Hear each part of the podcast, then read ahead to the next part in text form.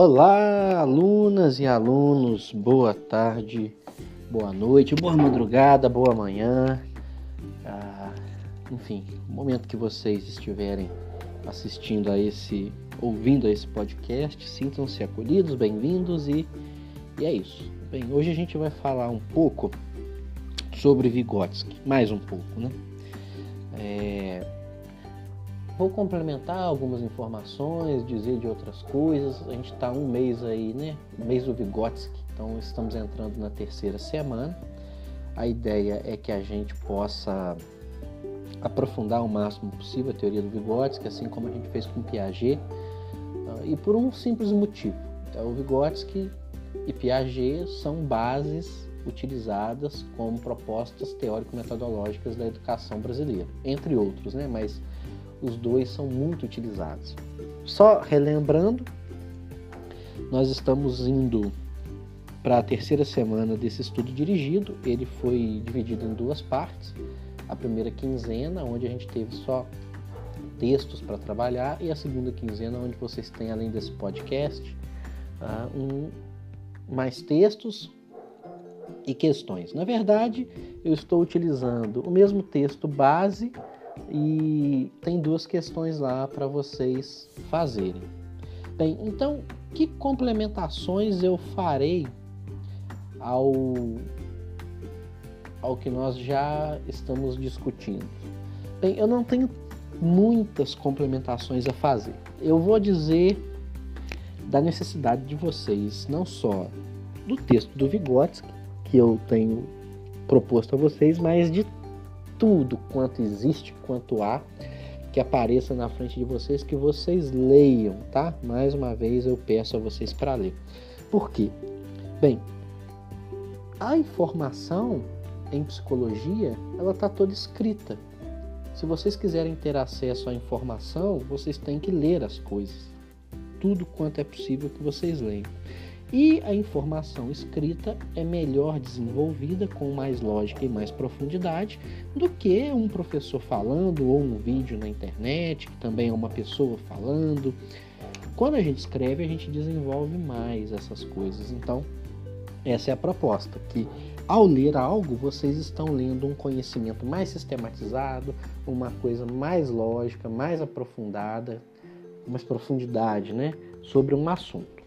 Eu, portanto, vou, vou fazer o seguinte: eu vou fazer um trânsito. Mais uma vez eu estou falando, eu vou fazer um trânsito em Vygotsky de algumas questões que me são caras e que eu não sei se vão contribuir ou não aí com vocês, porque eu acho que a leitura é a que contribui mais. A leitura e a discussão de um texto é o que contribui mais para a formação de um psicólogo. Voltando a Vygotsky, então, vamos lá. É, o texto que eu apresentei para vocês, da Teresa Cristina Rego, Vygotsky, uma perspectiva histórico-cultural, é para mim um texto introdutório em Vygotsky, tá?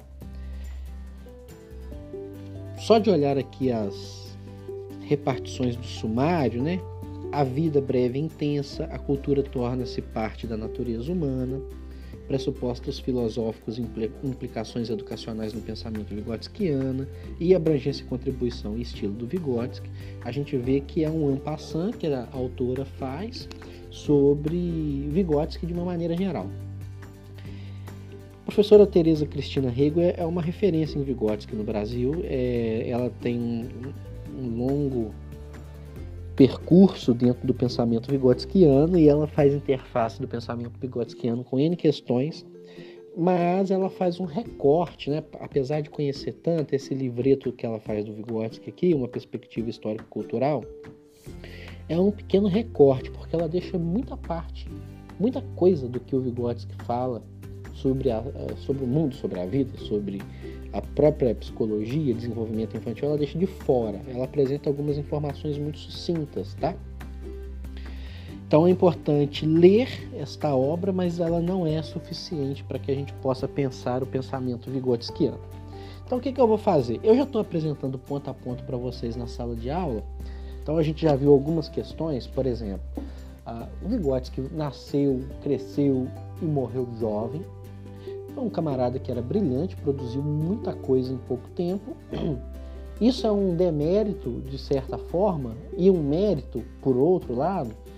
Demérito porque ele produziu muita coisa sem tanta sistematização e tudo que a gente tem do Vygotsky é como se fossem alguns apontamentos iniciais de um trabalho que ele desenvolveria na vida dele, lembrando que ele morreu com 38 anos.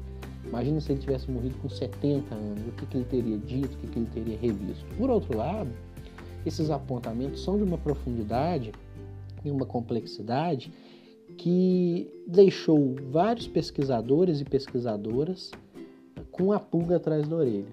Nós também, inclusive. Nós que estamos aqui estudando Vygotsky também.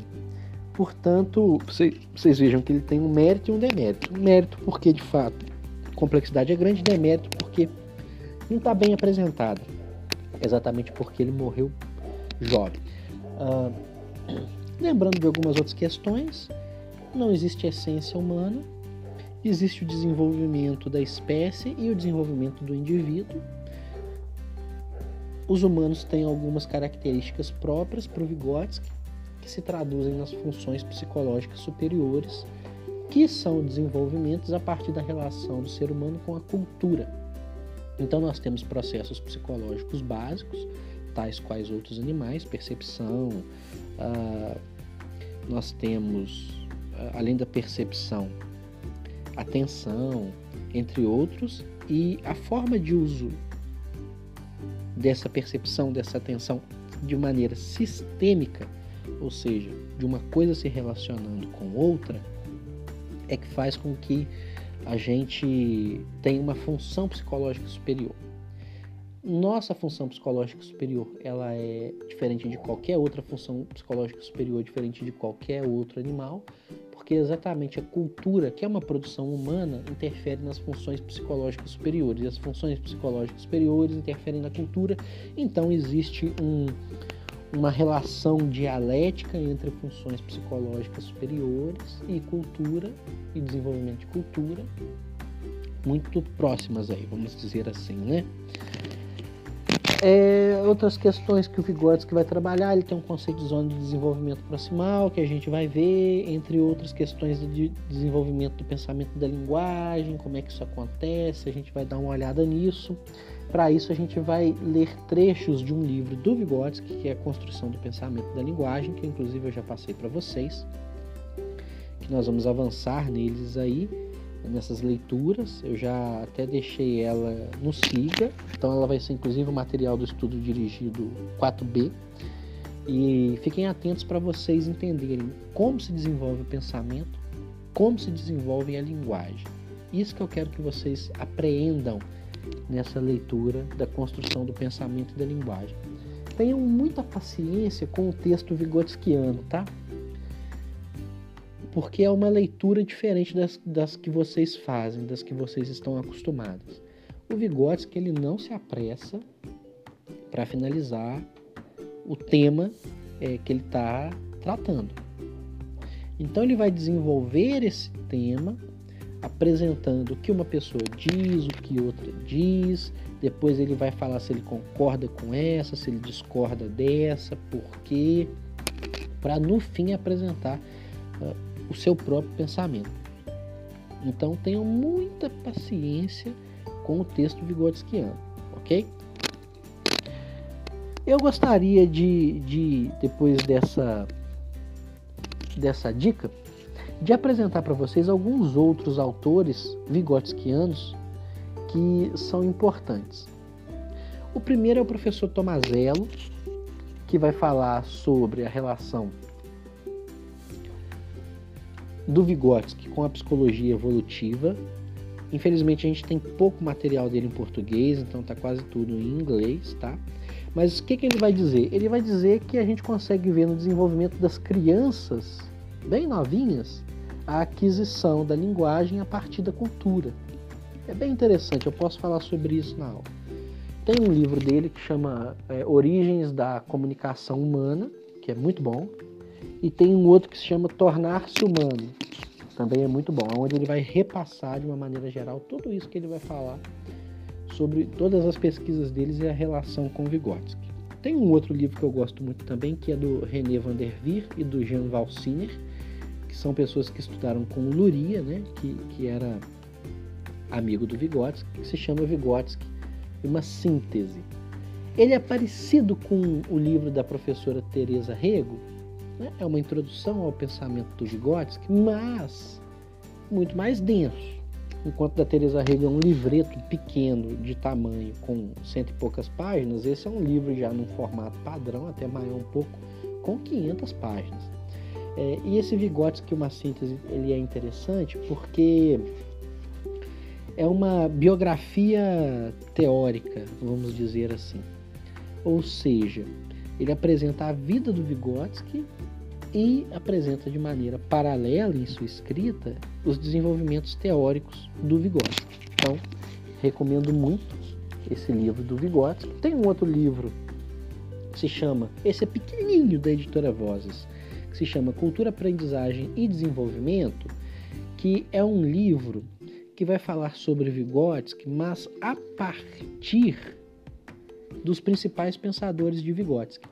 Ou seja, eles vão pegar conceitos de Vygotsky e vão pegar alguns pensadores de Vygotsky e vão trabalhar esses conceitos. Então nós temos a apresentação da Teresa Rego, tá? E a introdução também.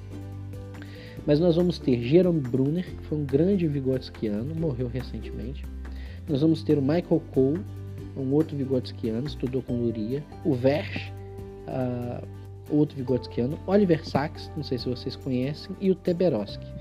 São Vygotskianos, e aí nós temos textos da da Ana Luísa Bustamonte, da Cristina Brogger, do Eduardo Fleury, da Maria Isabel da Silva, da Marta Coll e do Valdir Heitor Barzotto, falando sobre esses autores, as relações deles com Vygotsky e os principais conceitos que eles vão trazer de Vygotsky.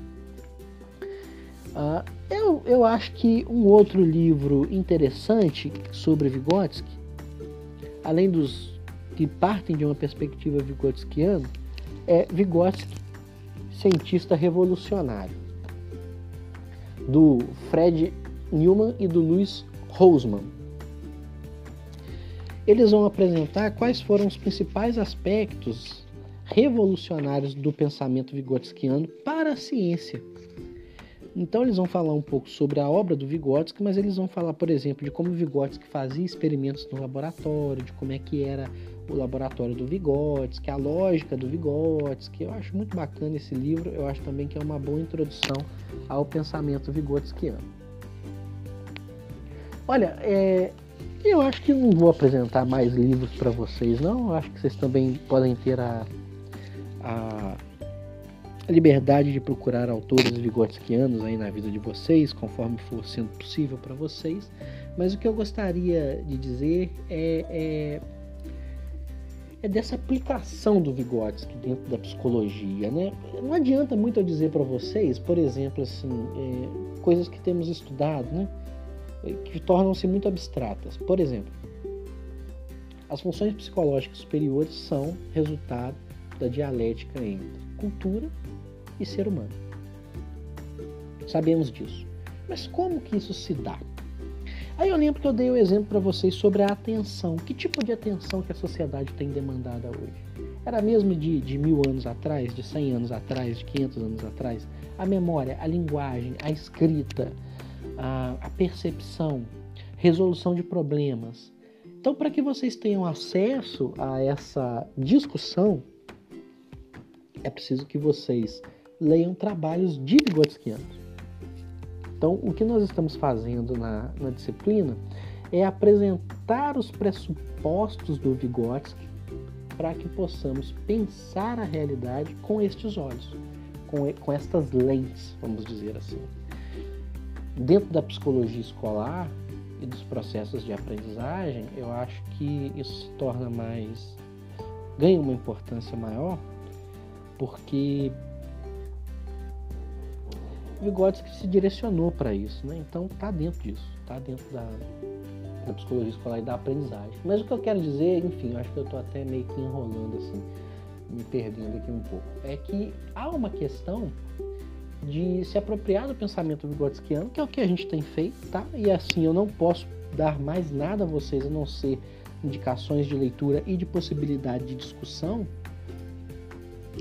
e a partir dessa apropriação de pensar a realidade. E isso é um trabalho que a gente vai fazer de maneira conjunta, né? A partir das discussões. Então, por favor, mais uma vez, leiam e discutam, tragam questões para a aula, me perguntem sobre formas, exemplos, tragam uh, notícias do que vocês viram, conseguiram fazer correlações. É assim que vocês vão conseguir apreender Vygotsky. Só de ouvir falar não vai pegar. Na verdade, isso nem é de Vygotsky, isso é de muito na psicologia. Eu sempre dou esse exemplo na psicanálise, principalmente. Vocês lembram do exemplo da psicanálise? Uma coisa é vocês saberem que existe um trem que chama complexo de Édipo. Outra coisa é vocês saberem o que, que o Freud falava do complexo de Édipo. Outra coisa é vocês, na hora que estiverem atendendo alguém, ouvirem a pessoa falar do complexo de Édipo e sacarem que aquilo é o complexo de Édipo. Tá? E, e essa transmissão da psicologia ela só se dá a partir de uma leitura de quebrar a cabeça, de quebrar a cabeça, de ler, ler, ler, estudar, estudar, estudar, discutir, discutir, discutir. Só a aula não garante isso. Ok? O recado era esse. Agradeço imensamente vocês aí, desejo tudo de bom e nos encontramos nas aulas. Grande abraço.